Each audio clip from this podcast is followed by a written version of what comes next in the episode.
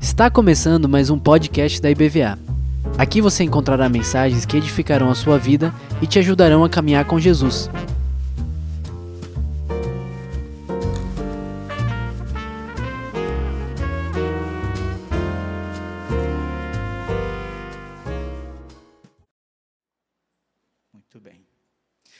Quero falar do, do mistério da graça. Agora imagine, gente, como é que eu vou falar do mistério da graça? Já chorei tanto hoje de manhã, com a mensagem de hoje de manhã. Chorei muito, que eu vejo assim o Senhor e eu fico muito emocionado de, da, da grandeza dele, dele ter se feito tão pequeno para estar conosco. Então, acho que vai ser um pouco difícil eu pregar sem chorar. Mas eu quero ler, pensando no mistério da graça, eu quero ir para uma conversa, a conversa mais longa registrada no Novo Testamento de Jesus com uma pessoa. E surpreendentemente essa conversa é com uma mulher. E surpreendentemente essa mulher é uma samaritana. Então eu vou falar do mistério da graça, mas a graça, vocês sabem, ela veio até nós através da pessoa de Jesus.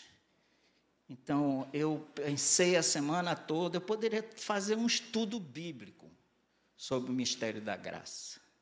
Mas eu resolvi, pela direção do Espírito, de passear dentro desse texto de João 4.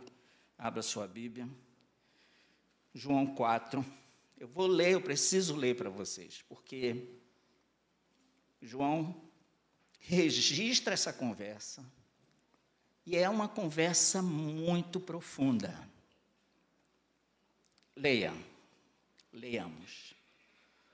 Quando Jesus soube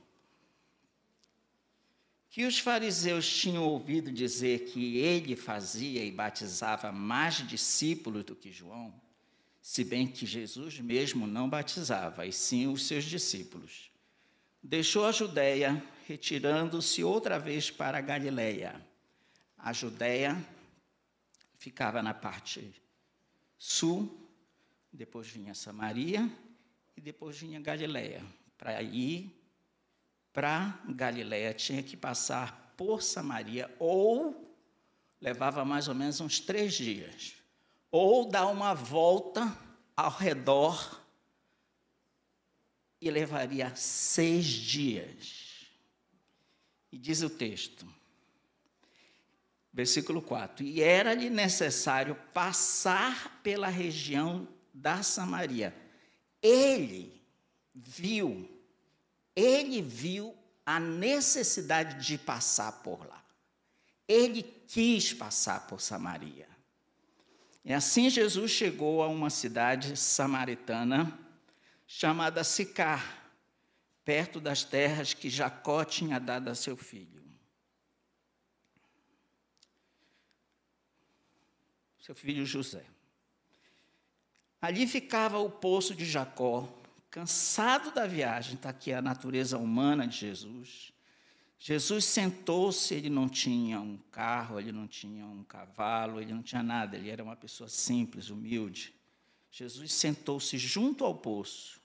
E era por volta do meio-dia, o horário que o sol está pior possível. Na realidade, não é um horário que as pessoas iam tirar água. Essa mulher vai num momento, provavelmente ela não queria ser vista por outras pessoas.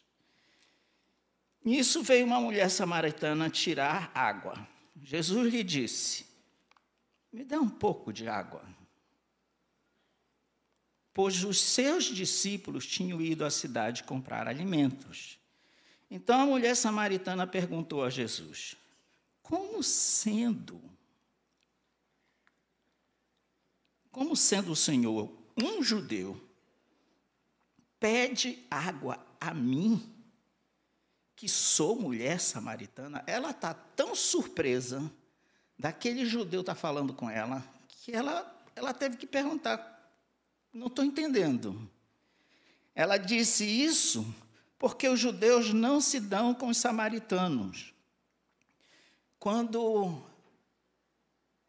quando o povo de Judá foram levados cativo para o cativeiro da Síria, eles deixaram em Samaria apenas os pobres, as pessoas mais simples possível. Eles não levaram o cativeiro.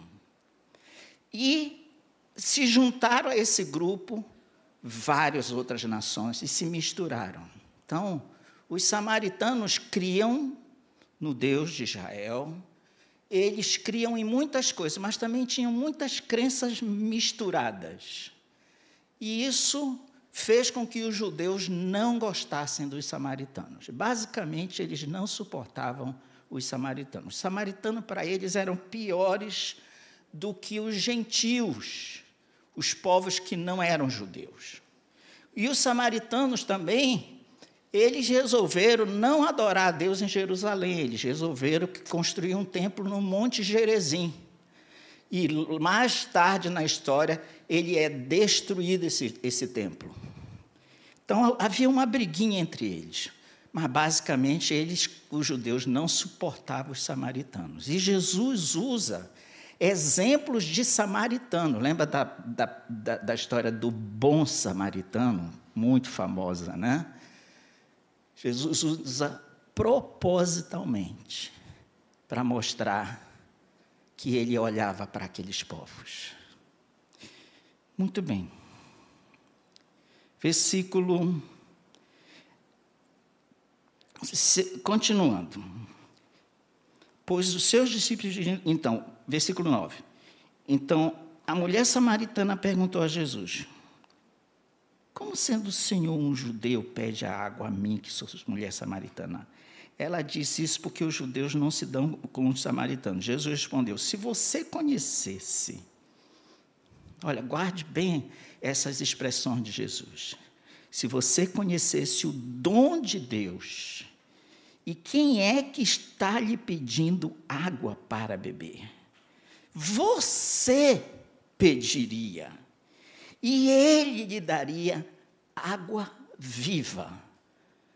Oh meu Deus, que história é essa de água viva? Para mim, água é água, né?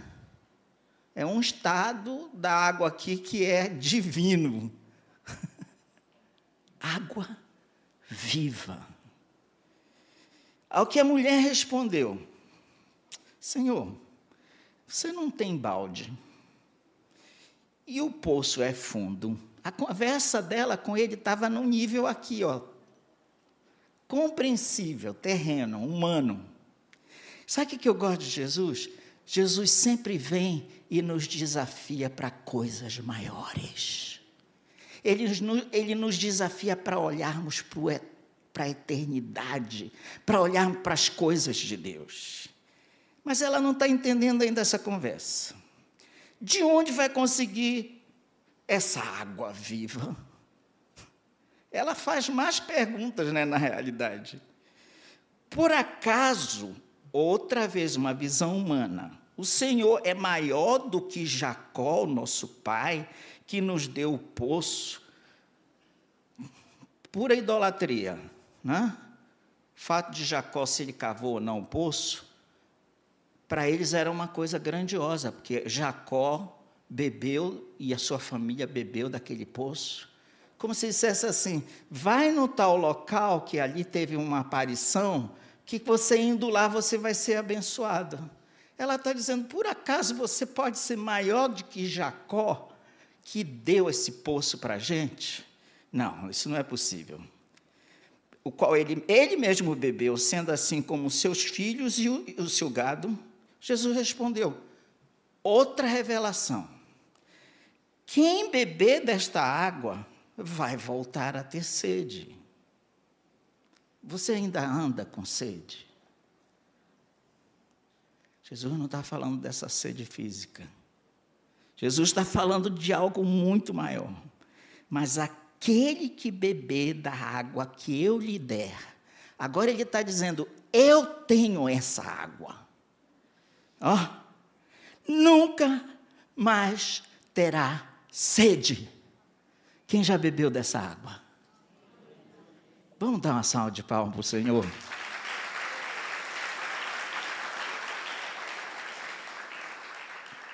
Queridos, não tem coisa mais maravilhosa de saber que essa água é real e é viva.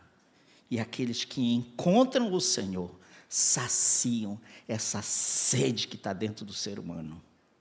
Pelo contrário, a água que eu lhe der será, será nele, ele aprofunda mais ainda a revelação.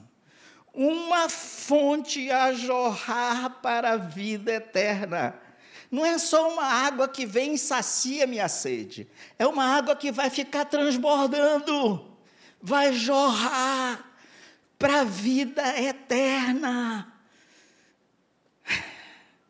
Olha, queridos, eu sinto às vezes, eu confesso para vocês que tem dias que eu não acordo bem, porque eu acordo com vontade de ir embora para o céu. Calma aí, que eu não estou pensando em me suicidar. Mas eu às vezes estou tão enojado da vida, do pecado do ser humano, da violência, do ódio, do rancor, do ciúme, essas coisas carnais. Eu confesso para vocês, eu já pedi algumas vezes, Maranata, vem logo Jesus. Não está dando, não, viu? Está difícil. A mulher lhe disse: Senhor, Bom, ele abriu os olhos dela para uma revelação. Ela ficou assim: peraí, que água é essa? Senhor, quero que me dê essa água, para que eu não tenha mais sede. Nem precise vir aqui buscá-la. Ela está com algo assim ainda no nível da, do que ela precisava. Puxa, eu vou ficar folgada agora que eu não preciso mais vir aqui nesse sol, ainda estou me escondendo das pessoas. Para pegar água, eu quero dessa água aí que você disse, que eu não vou mais precisar voltar a esse poço. Porque essa água parece que é maior do que tudo. Jesus disse, ele muda completamente de conversa. Vá chama o seu marido, ele entra na, na particularidade dessa mulher. E volte aqui. Que história é essa de chamar o marido dela? Jesus estava abrindo os olhos dela para uma realidade que ela ainda não estava entendendo. Ao que a mulher respondeu, eu, não, pronto, aí já tocou num assunto muito íntimo, eu não tenho marido. Jesus disse: Você tem razão ao dizer que não tem marido, porque já teve cinco. Agora imagina a cara dessa mulher. Misericórdia. Dava para se esconder dentro do poço? Não, né? Mas Jesus traz à tona uma realidade dessa mulher. Ela não tinha uma vida moral muito correta. Porque já estava com o quinto, que o, esse último nem marido era, sabe lá quem era o marido mesmo, né? Você já teve cinco, e esse agora tem, não é o seu marido. O que você disse é verdade, você está certa. A mulher então lhe disse: Ah, agora sei. Agora você teve uma revelação. Sei que o Senhor é um profeta. Nossos pais adoraram, adoravam neste monte, mas vocês, judeus, dizem que em Jerusalém. Ela está se referindo ao Monte Gerezim. E é o lugar de onde se deve adorar. Ela entra no nível de espiritualidade, porque ela descobre que ele é um profeta. E ela disse: Olha, deixa eu te falar uma coisa, é assim que eu entendo a adoração. Mas é em Jerezim ou é em Jerusalém? Quem é que ganha essa disputa? Jesus não está nem aí, ó. Jesus diz para ela, mulher, respeitosamente, era uma maneira de falar com respeito, acredite no que digo. Vem a hora e que nem neste monte, nem em Jerusalém vocês adorarão o Pai.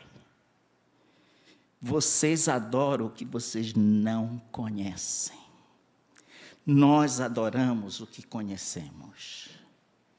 Porque a salvação vem dos judeus, corretíssima a expressão de Jesus.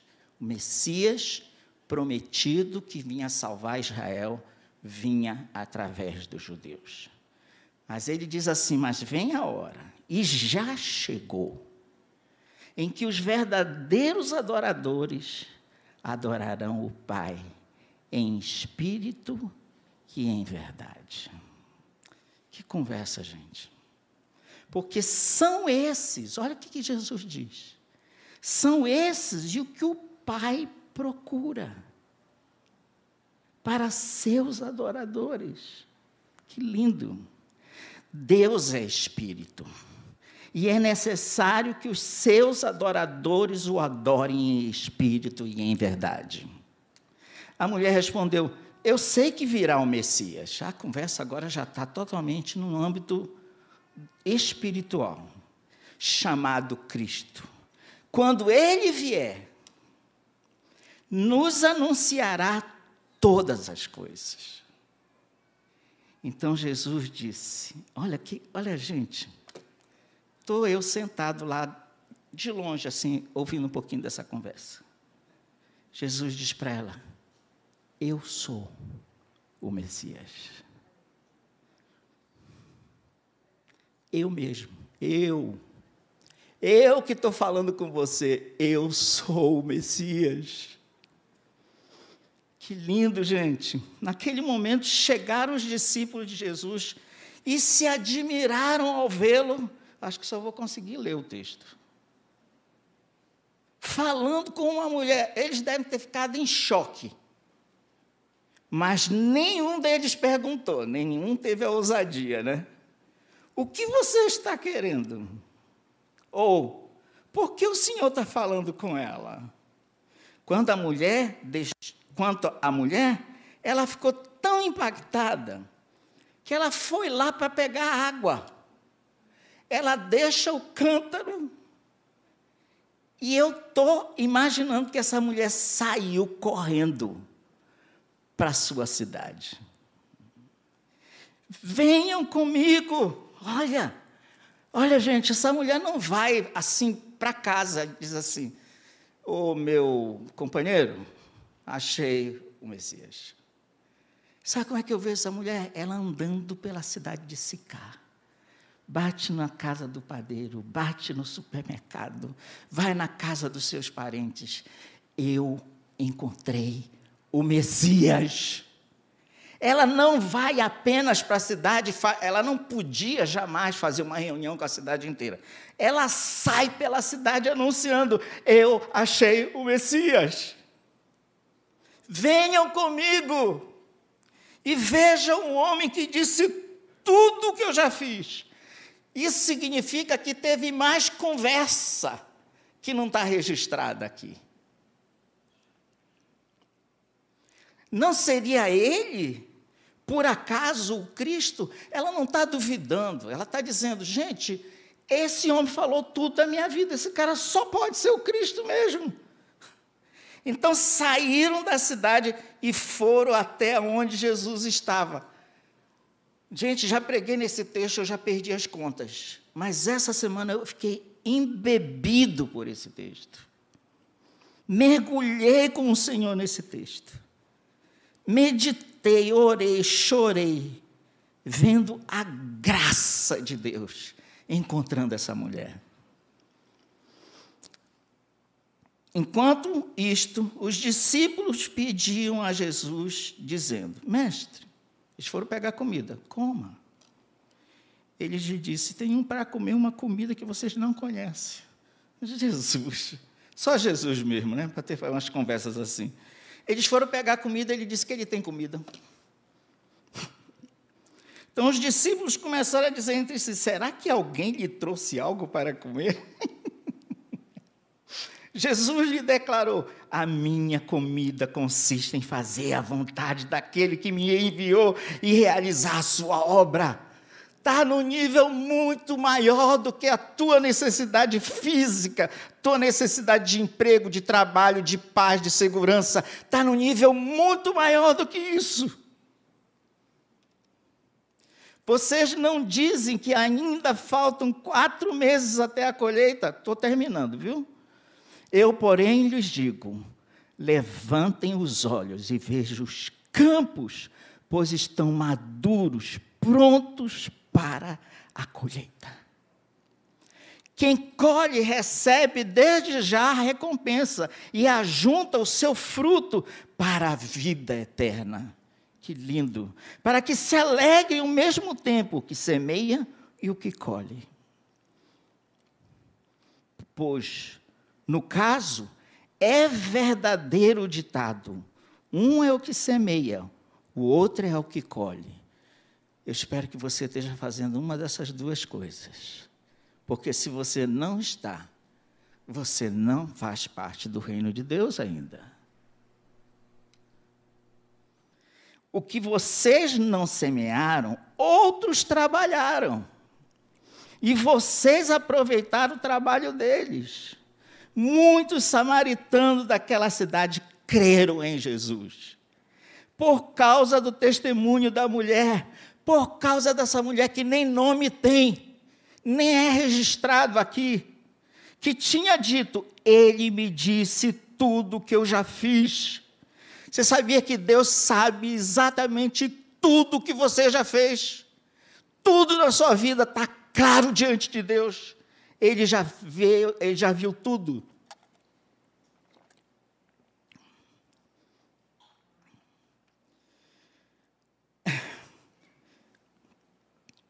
Quando, pois, os samaritanos foram até Jesus, pediram-lhe que permanecesse com eles. Você quer que fique mais embaraçada ainda a situação? Eles pedem para Jesus ficar. E Jesus não é que ficou? Dois dias, dois dias de retiro espiritual com os samaritanos. Só a graça de Deus pode fazer isso. Muitos outros creram nele por causa da palavra de Jesus e diziam à mulher: Olha, mulher, agora não é mais por causa que você falou e nós cremos, mas porque nós mesmo ouvimos e sabemos que este verdadeiramente é o Salvador do mundo. Que lindo texto, gente, que lindo. A primeira coisa que eu quero pensar, primeira coisa que eu quero pensar, o mistério da graça. Abra aí sua Bíblia em Colossenses 1, 26, para você entender uma coisa assim, para a gente. Para eu ir agora nos pontos que eu quero abordar. Olha só, Colossenses 1,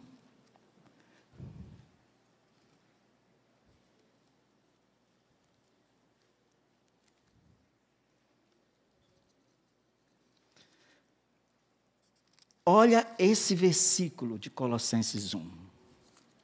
Versículo 26. O mistério que esteve escondido durante séculos e gerações, mas que agora foi manifestado aos santos, aos seus santos a este Deus quis dar a conhecer a riqueza da glória deste mistério entre os gentios, que é que é quem? Cristo em vocês, a esperança da glória. Que lindo! Olha, queridos, com toda a revelação sobre a vinda do Messias, o judeu não conseguia entender claramente eles tanto não entenderam claramente que Jesus veio eles mataram Jesus. Claro que já, já era um projeto de Deus. Mas, vamos lá. Deixa eu correr agora, eu já fiz uma introdução longa demais. Tá? Muito bem. Primeira coisa que eu quero falar, aliás, ainda parte da introdução, que a gente precisa entender o seguinte: a lei de Deus, ela, a graça de Deus, na realidade, que é um dom de Deus para nós. A gente costuma dizer que graça é o que? Favor imerecido, né? Eu não sei se você entende isso na prática. Mas na realidade, a graça é nós recebermos de Deus a salvação, o perdão, tudo sem merecermos. Foi inculcado na nossa cabeça e ainda algumas pessoas nesse mundo dizem assim: eu merecia isso. Você não merece nada. Sabe o que você merece? Você merece ir direto para o inferno. Você não vai por causa da graça de Deus, por causa da misericórdia do Senhor que não tem fim. Aleluia por isso. Então, sem lei não existe graça, porque é a lei que me mostra o pecado. É a lei que faz eu entender, e eu não tenho tempo para ler esses textos, mas é a lei que me faz entender que eu sou um pecador. Porque se diz não matarás, eu mato, eu sou um pecador. Se diz não adulterarás, eu adultero, eu sou um pecador. Jesus ainda disse mais: Jesus vem, a graça, e pega a lei e ainda explica melhor a lei. Ele diz assim: se você pensou em dormir com aquela pessoa, você já adulterou. Complicou mais ainda. Poxa, mas eu pensei que era só o ato. Não, não é o ato, não. Ó, aqui, ó, você já pecou. E quantos de nós pecamos aqui, ó? Ó, a gente acha que o fato de não termos praticado o ato que nós estamos salvos. Não. Quantas coisas que nós pecamos contra Deus aqui, ó. Ó, Davi, antes de trazer Betseba para a cama dele, ele olhou para aquela mulher tomando banho, inocente. Ela estava na casa dela. Quem mandou ele ficar bisbilhotando lá da janela dele? Hã? Ele, ó, aqui, ó, ó. Então a lei, ela me aponta para a graça. Quando Jesus vem ao nosso encontro, ele vem para cumprir a lei. Ele foi o único capaz de cumprir toda a lei. A lei é cumprida nele. A justiça de Deus é cumprida em Jesus. Só a lei pode mostrar um Deus santo e justo. O que, que você conhece da santidade de Deus é por causa da lei. Sede santos como eu sou santo, diz o Senhor. Então, eu vou falar agora desses três pontos nesse tempo que eu tenho. A graça aparece no Antigo Testamento de várias formas. Que a gente acha que a graça ela vem na pessoa de Jesus e o, o Antigo Testamento não tem nada, tem.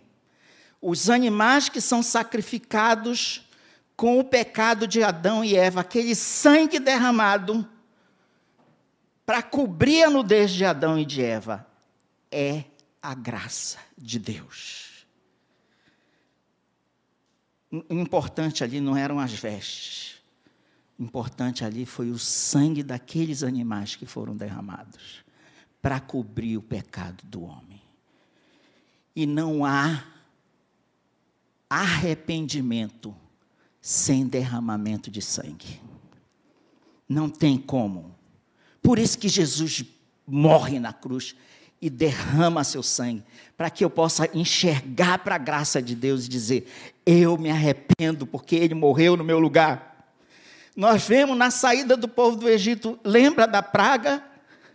O, o, o povo hebreu teve que matar um cordeiro, comer toda aquela cerimônia do cordeiro, passar nas portas, porque veio um anjo e matou todos os primogênitos. A graça de Deus está naquele sangue na porta, que não morreu ninguém que estava dentro daquela casa. Graça de Deus. A graça de Deus está no sacrifício que foi colocado diante de, do povo de Israel. Todas as vezes eles tinham que trazer diversos sacrifícios. Vocês acham que esse, esse, esse ritual todo de sacrifício, de derramamento de sangue, era para quê? para minha substituição, meu pecado era coberto com o sangue daquele animal que era oferecido diante de Deus. Nós vemos a graça de Deus quando Jonas, esse profeta fujão, irreverente. Tem gente que elogia Jonas, mas eu acho que ele foi muito mal. Ele queria que aquele povo morresse, gente. Ele ficou tão triste que Deus não matou.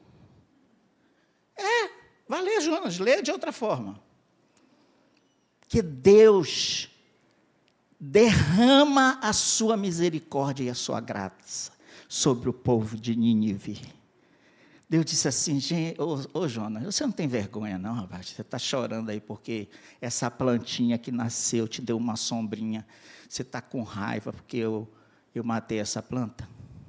Você já está querendo até morrer. Você pensa o quê? Quantos inocentes que tem nessa cidade? Quantas crianças? Você não está nem pensando neles. Deus não destruiu Nínive por causa da sua graça e misericórdia. Quem não lembra de Raabe? Uma das personagens favoritas do Antigo Testamento, porque a mulher era uma prostituta. Você pode dizer algo pior se alguém vem e diz assim: essa mulher é uma prostituta, essa mulher tem um encontro com Deus de Israel. Essa mulher coloca uma fita, um cordão vermelho, como um sinal na sua janela, para que ela não fosse morta. Bota toda a sua família dentro daquela casa e caem as muralhas de Jericó. Mas sabe o que é o bonito? Ela morava na muralha ali, viu? tinha uma casa que não caiu. Estava lá Raabe, ó. Graça de Deus. Chegou na casa de Raabe, a graça de Deus. Pergunta para o teu irmão, a graça de Deus já chegou na tua casa? Pergunte.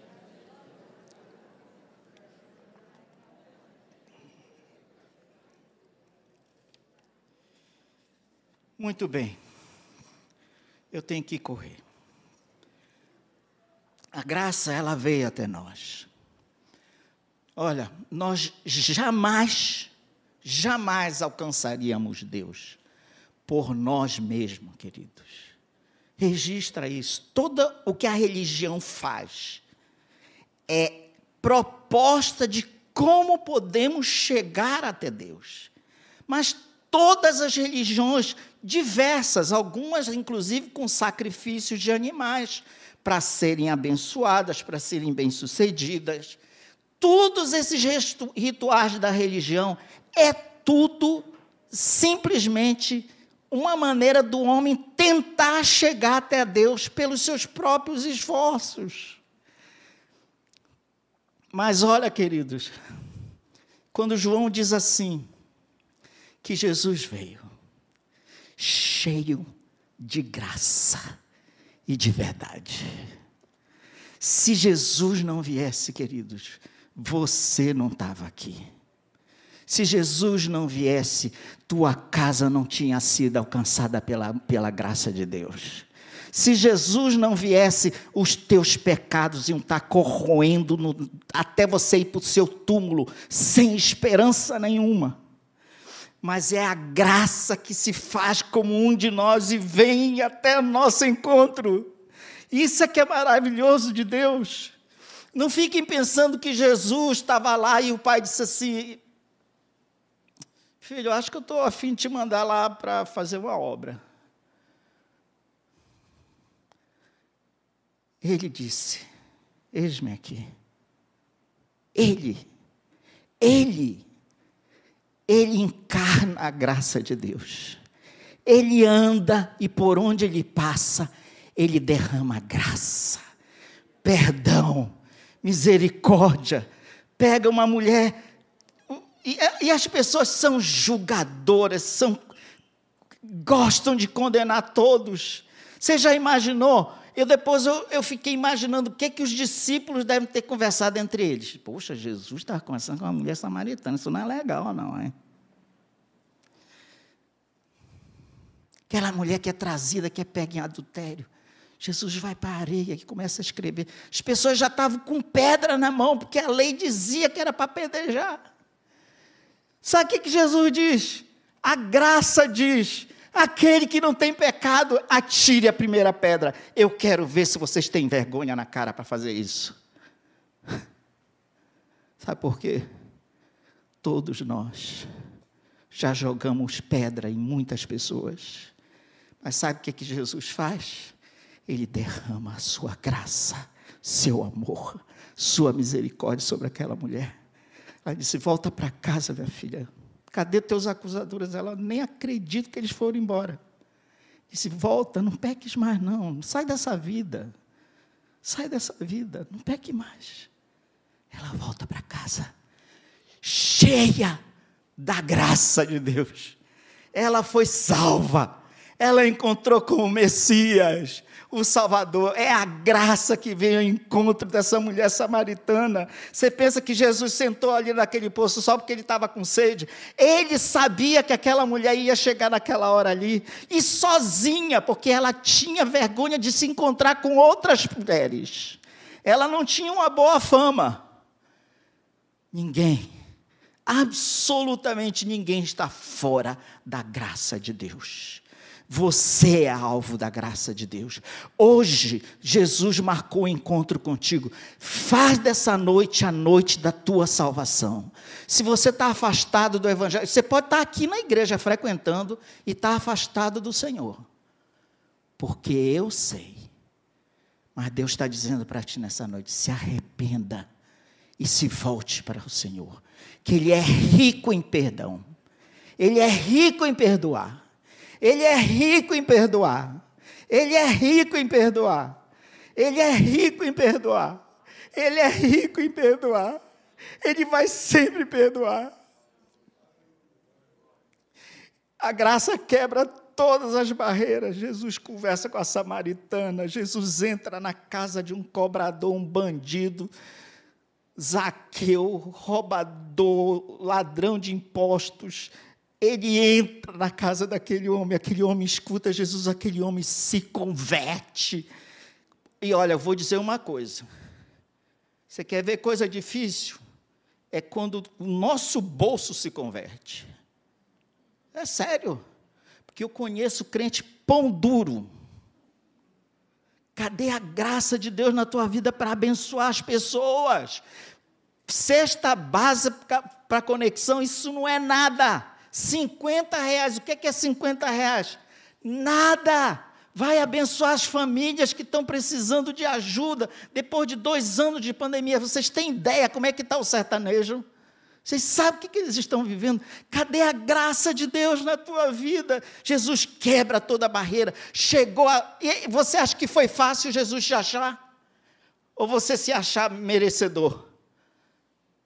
Alguns de nós fomos bem duros com Deus alguns de nós aqui nem acreditávamos em Deus, vamos ser sinceros. Tem algum aqui ex-ateu? Levante a mão. Um ex-ateu. Que se é ateu, eu não vou perguntar se você é ateu, tá? Ex-ateu, eu conheço gente que era ateu. Tão convertidos pela graça de Deus. A, graça quebra a barreira a graça chega até nós de uma forma tão maravilhosa que ele anda conosco.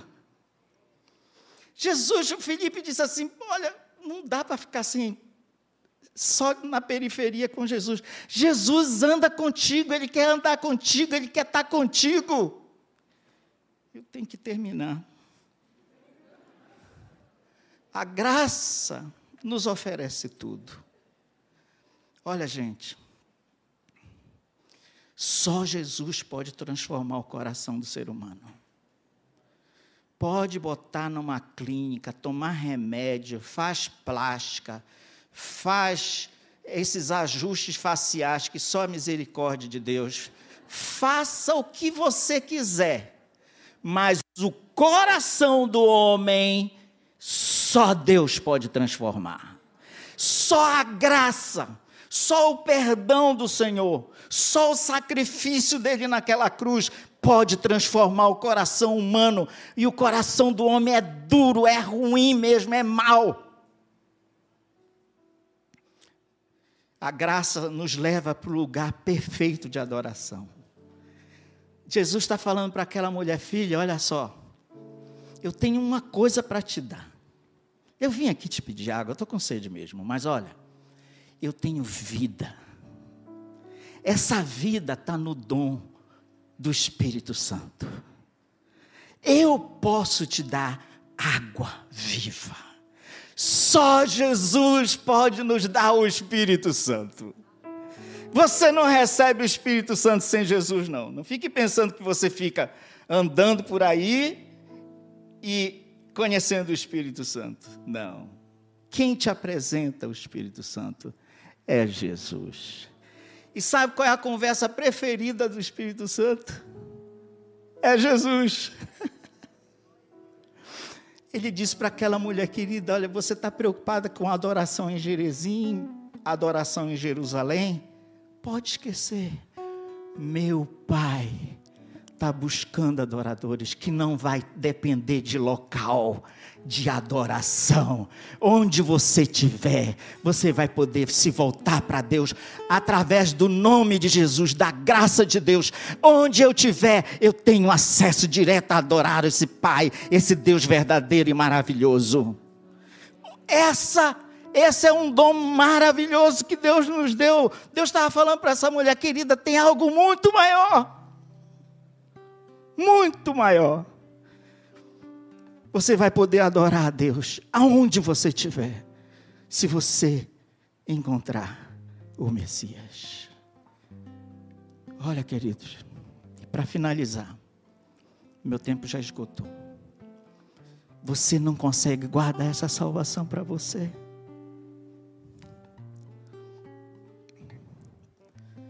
Essa mulher não consegue ficar calada. Olha, gente, eu fui o primeiro na minha família a se converter. Hoje, nós temos uma montoeira de crente.